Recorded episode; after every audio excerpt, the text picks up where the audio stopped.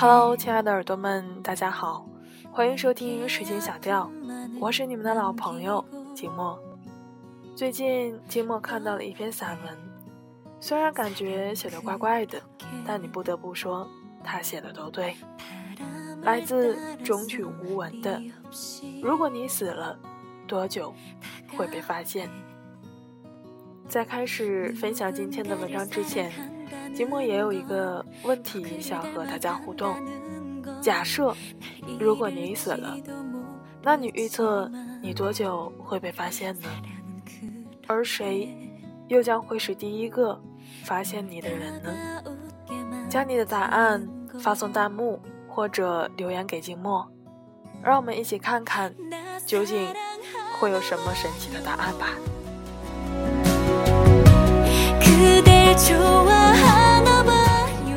如果你死了，多久会被发现？终去无闻。恍恍惚惚的二十多个小时里，我浑身酸痛，多盖了一床被子，还是觉得冷。在加州上学放春假的柚子姑娘给我发来美国的星空，我强撑着点亮了手机屏幕，还是没有一丝的力气。去和她聊点什么？我会死掉吗？突如其来的恐惧让我不敢入睡。头顶的天花板像这个忙碌的世界，孤独地转个不停。我已经连打个电话告知一下父母的意识都没有了。紧接着是一个细思极恐的问题：如果我死了，多久会被发现？和父母几天才会通一次电话，如果没打通，或者是我没接，他们只以为我在忙，会过几天再打过来。身边应该不会有突然怀疑我死掉的朋友。一个人住四年，从来没有一个人来过我的住处。如果我没去学校上课，学生也会很自觉地看书做题。打考勤的老师问我是不是没来，他们或许也会打掩护说数学老师上厕所去了。几十个微信群，就算有一个人很久不冒泡，也应该不会被察觉吧？公众号太久没有更新，起初应该会有读者问一问，而问了没有回应，一气之下也就取消关注了。房东嫌麻烦。几个月才收一次我的水电费，三月天呐，春雨如酒，颜如柳，等我被发现，估计也成干尸了吧。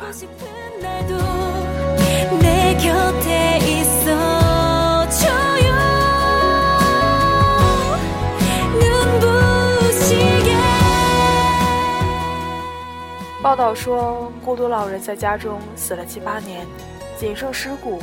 被发现，村民都以为他搬家了。一九九五年九月八日，七十五岁的张爱玲因动脉硬化、心血管病逝世于加州的公寓，死后七天才被发现。她临终穿着红色的旗袍，凄凉地蜷缩在地板上。九月三十日，生前的好友为她举行追悼会，骨灰被撒入太平洋。张爱玲说：“我以为爱情可以填满人生的遗憾，然而让他一生充斥更多遗憾的，却偏偏是他曾经最向往的爱情。”二零一二年，一个叫“走饭”的女孩子，在新浪上发出了一条微博：“我有抑郁症，所以就去死一死，没有什么重要的原因，大家不必在意我的离开。”拜拜啦！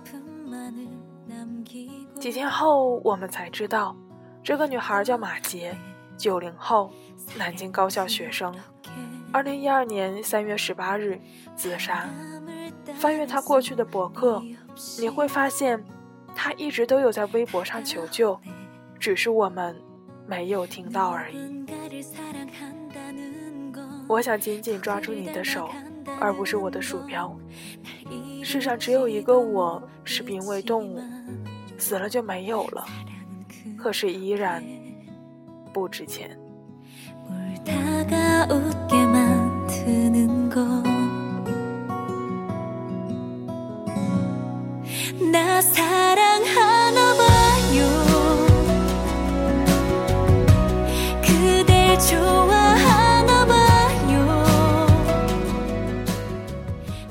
伊维特·威克斯生前是美国女演员和海报女郎，曾在《花花公子》杂志上做过模特。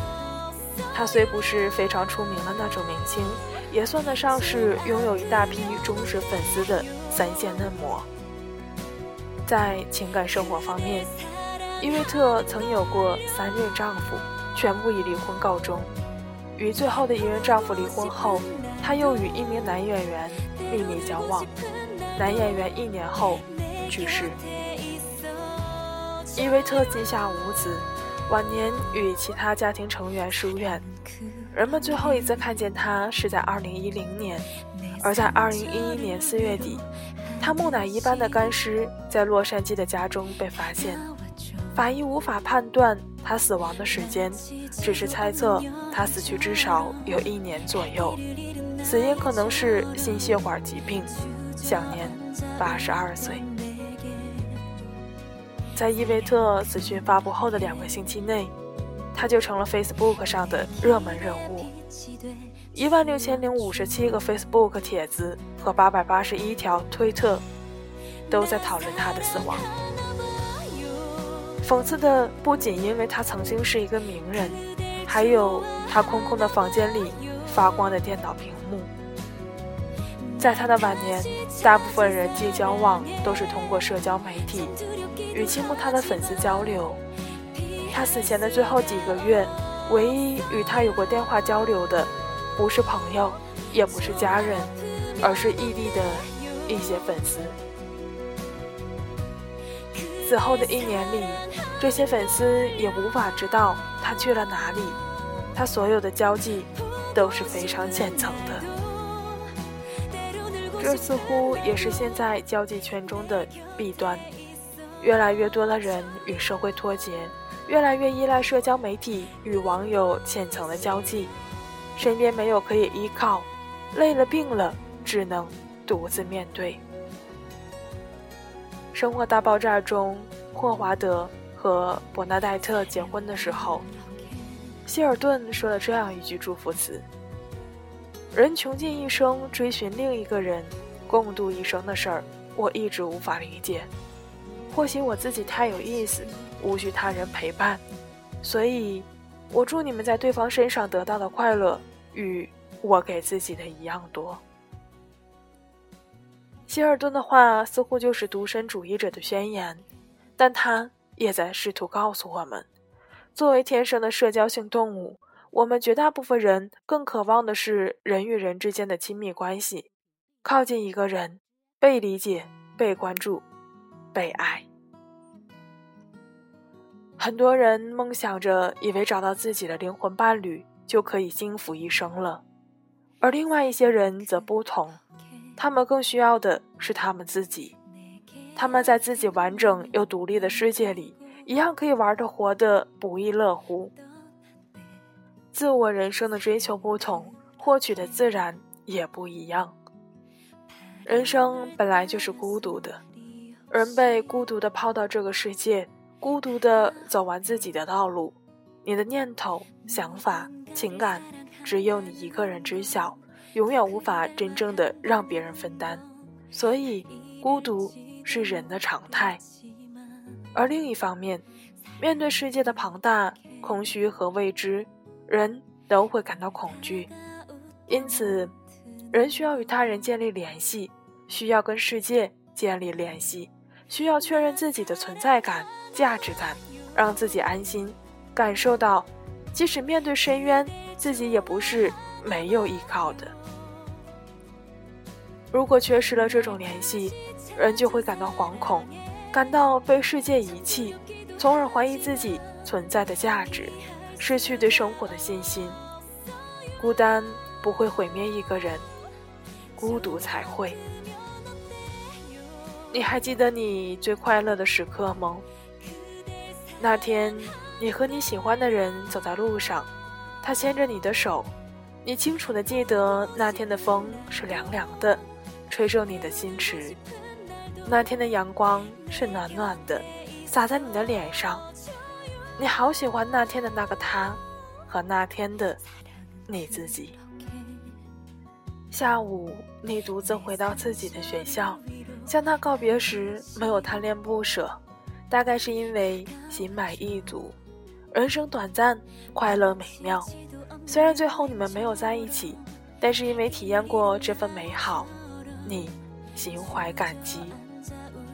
而后的日子，你空虚、无聊、抑郁的时候，想不到可以排解的人；你悲伤、沮丧、绝望的时候，想不到可以倾诉的人；甚至你得意的时候，读到一本好书的时候，拍案叫绝的时候，想不到可以分享的人。这种感觉确实会令人发疯，因为它会令你感到自己被遗弃，要一个人面对这个世界的不怀好意。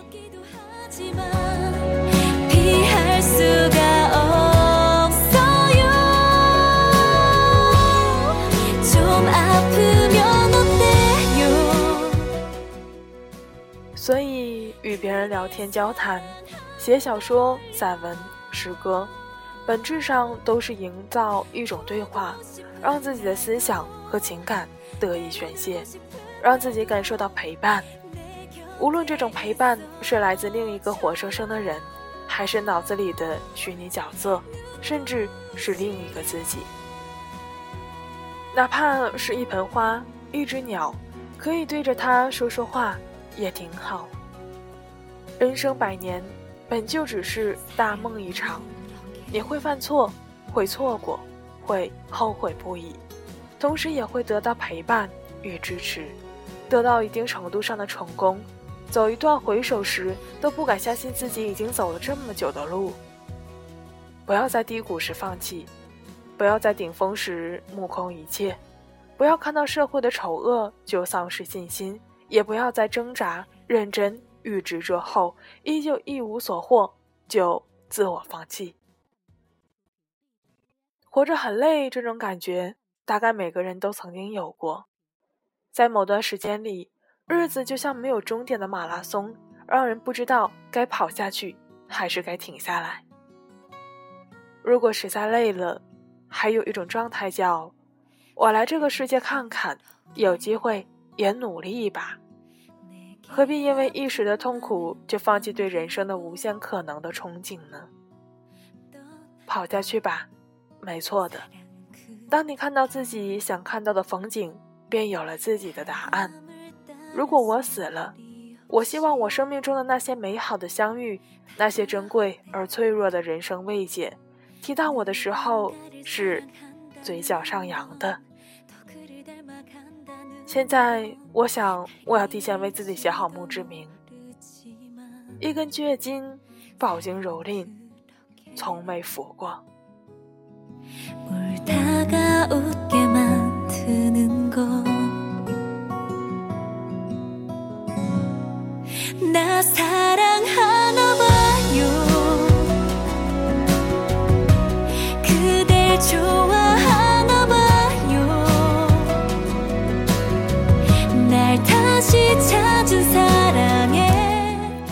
那到这里，这篇文章就与大家分享结束了。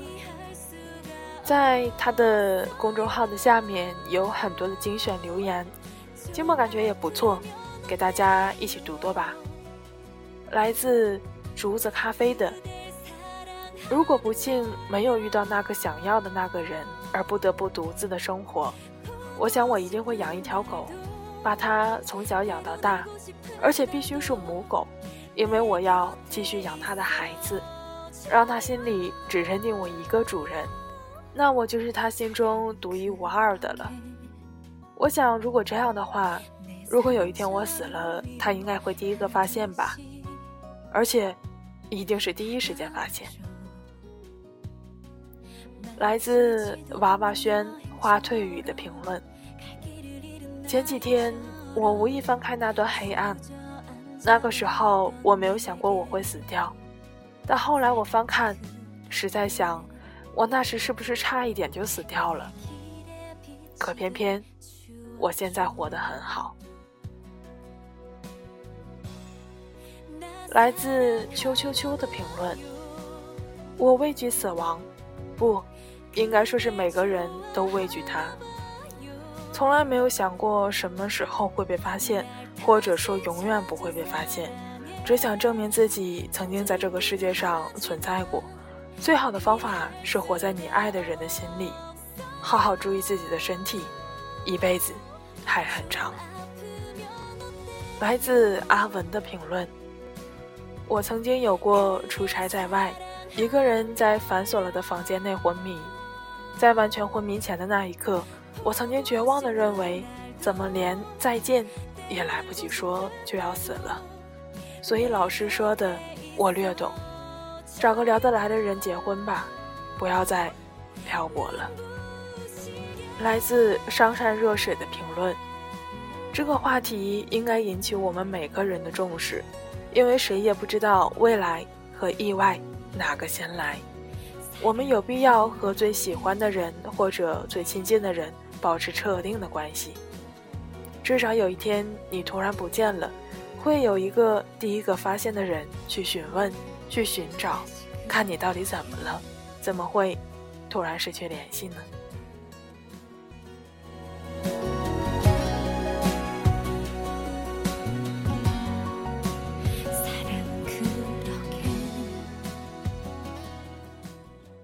或许有的时候，因为我们坚信。除了意外，我们一定还是会死皮赖脸的活着的。无论卑微或者高尚，至少努力存在，去诠释呼吸和心跳。如果有一天你不在了，却没有人发现，那个就证明你没有一直和某人保持特定联系的习惯。那么，在还没有发现意外之前，让我们赶快如意的活着，然后找一个人保持特定的联系吧。今天的结尾歌曲呢，静默为大家送上来自曲婉婷的《生命有一种绝对》。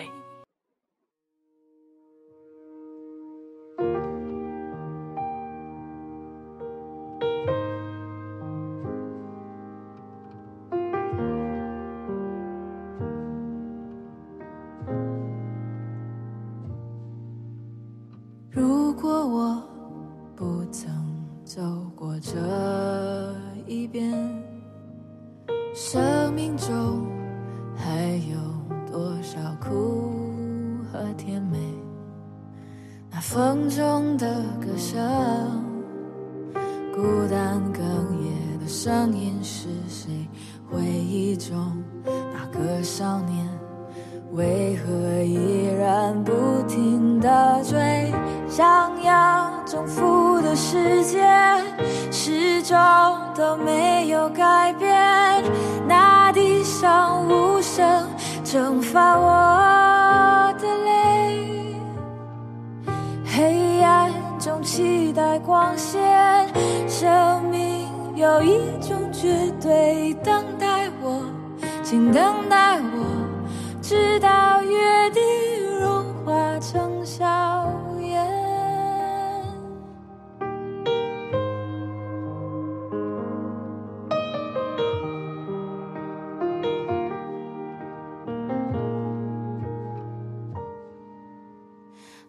生命灿烂烟火般上演，你和我最后都要回归地平线。那留下的足迹和浪花冲走回忆海岸线，靠近我，再拥抱我。请不要让我的心冷却，想要征服的世界始终都没有改变。那地上无声蒸发我的泪，黑暗中期待光线，生命有一种绝对，等待我，请等待